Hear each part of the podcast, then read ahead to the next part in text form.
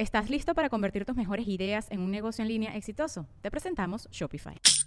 Tal vez no lo sabías, pero nuestro podcast More Than Mamis es un negocio. Y lo comenzamos, por supuesto, para desahogarnos y hablar sobre la maternidad, no para convertirnos en expertas de ventas y del e-commerce. Así que sí, necesitábamos ayuda para vender nuestro merch y poner en marcha nuestra tienda. Por eso estamos tan contentas de usar Shopify. Regístrate con tan solo un dólar por mes en shopify.com barra sonoro, todo en minúsculas. Ve a shopify.com barra sonoro para llevar tu negocio al siguiente nivel. Shopify.com barra sonoro. Sonoro.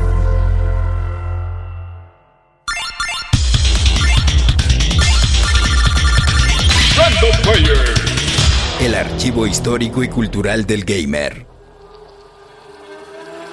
Una consola de videojuegos que llegó tarde a la competencia, pero que de una u otra forma conquistó un terreno dominado por empresas japonesas. Esta es la historia de la primera Xbox.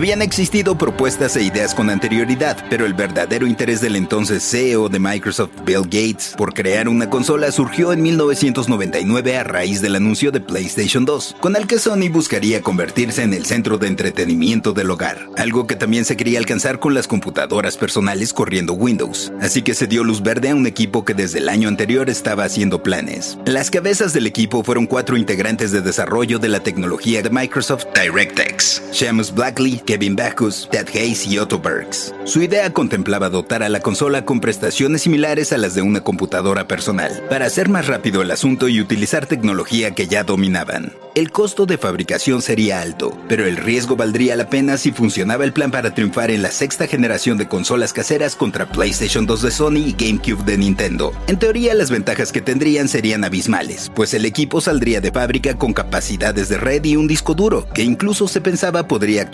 de ser necesario. El procesador para dejar a los demás mordiendo el polvo sería un Pentium 3 a 733 MHz, acompañado por una unidad de procesamiento gráfico Nvidia y corriendo una versión modificada de Windows 2000 como sistema operativo. Ahora solo faltaba un nombre. Hubo varios, pero el que más tenía sentido tratándose de parte del equipo de DirectX era DirectX Box, acortándose después simplemente a Xbox. Se dice que bromeaban con Triple Xbox porque harían contenido para grandes, no para chamacos cagues. Aunque también se podría pensar que le decían Triple Xbox por el cogidón que le pensaban acomodar a los demás. Pero no hagan caso, son rumores, son rumores. Probablemente lo último que se tuvo fue el control, ya que el proveedor de la tarjeta de circuitos del DualShock de Sony se negó a fabricarles una, así que su diseño final resultó casi tres veces más grande, gordo e incómodo para la mayoría, pero eso lo sabríamos hasta tenerlo en nuestras manos. Había escepticismo por parte de la prensa, pero durante la convención de tecnología CES de Las Vegas, el mismo Bill Gates presentó en enero de 2001 la consola. So, uh, for the first time, let me now unveil Xbox.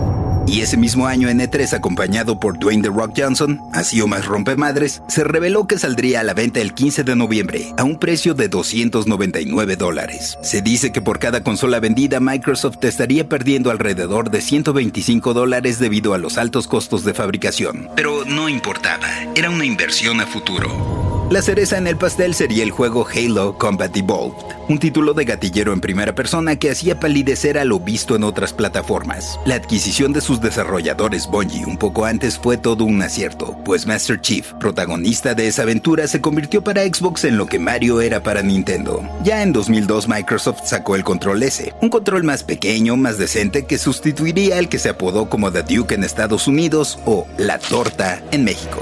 El incluir capacidades de juego en línea fue explorado un año después del lanzamiento de la primera Xbox, con el servicio de cuota Xbox Live, teniendo una mediana aceptación inicialmente pero consolidándose en 2004 con la salida de Halo 2. Personalmente fue de mis primeras experiencias de combate a través de Internet, y le dediqué muchas más horas que a trabajar ese año. Eso sí, habría muchos más juegos que Halo, y conoceríamos el inicio de grandes sagas como Forza o Fable. Mientras tanto, en Japón, a pesar de que se hicieron alianzas con varios desarrolladores locales para aumentar las ventas con juegos como Dead or Alive 3, Ninja Gaiden, Phantom Dust y Panzer Dragoon Horta, la gente le fue leal a los negocios nacionales, o de plano sus manos fueron muy pequeñas para el control. Más de 24 millones de unidades fueron vendidas de la primera Xbox durante su ciclo de vida. Quizá quedó lejos de los 160 millones que vendió PlayStation 2, pero superó casi por 3 millones de GameCube de Nintendo. Ese fue tan solo el principio, pues las cosas se pondrían más reñidas en las generaciones siguientes. Random Player es un podcast original de Sonoro, disponible en cualquier plataforma donde escuches tus podcasts. Suscríbete en Spotify y comparte este episodio con tus amigos. Yo soy el Paella y esto fue Random Player. Random Player.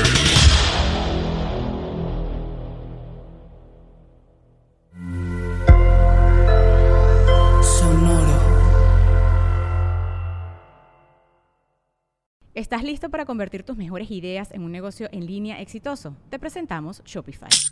Tal vez no lo sabías, pero nuestro podcast More Than Mamis es un negocio y lo empezamos por supuesto para desahogarnos y hablar sobre la maternidad, no para convertirnos en expertas de ventas y del e-commerce. Así que sí, necesitábamos ayuda para vender nuestro merch y poner en marcha nuestra tienda. ¿Y cómo suena con Shopify?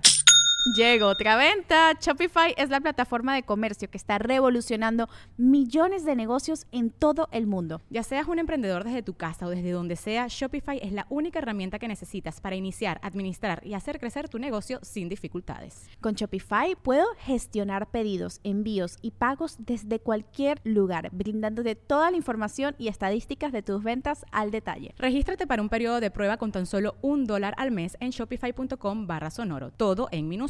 Ve a shopify.com barra sonoro para llevar tu negocio al siguiente nivel. Shopify.com barra sonoro.